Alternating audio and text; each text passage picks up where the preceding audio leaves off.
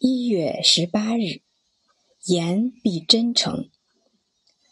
上帝的信条应是你私行的信条，否则你将无法回应真理的召唤。这种信条的殿堂由纯净的行为搭成，通向它的大门叫做自律。它召唤人们摆脱罪恶，并予以承诺：听从召唤之人。必将获得快乐、幸福和完全的平静。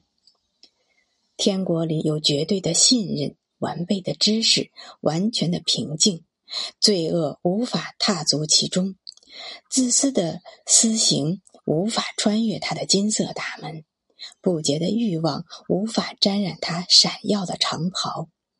而那些已经付出代价、无条件放弃小我的人，都是备受天国欢迎的来客。风暴虽凶猛残暴，但其中若存在平静的安全岛，我们就能不受打扰。正如炉火虽然炽烈，但有围栏的保护，我们就是安全的。因此，就算四周充满冲突和骚乱，只要心怀真理，心灵照样可以在动荡中坚定不移。人类苦难的一面和世界的动荡不安，本不会影响我们，除非我们参与其中，与其携手同行。与之相反，若心怀平静，外界的喧嚣只会让心灵愈加平静，让意志愈加坚定。让抚慰人心、启迪心智的善行愈加频繁。无仇无怨之人不会记他人之过，因为仇恨无法在他那纯洁的心灵上生根发芽。这样的人会受到祝福，更会收获幸福。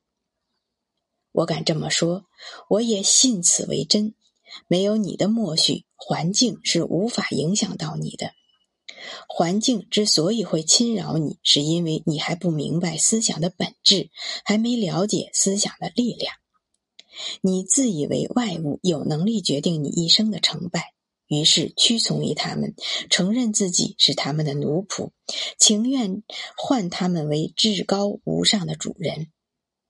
如此，你便给予了外物本不该拥有的力量。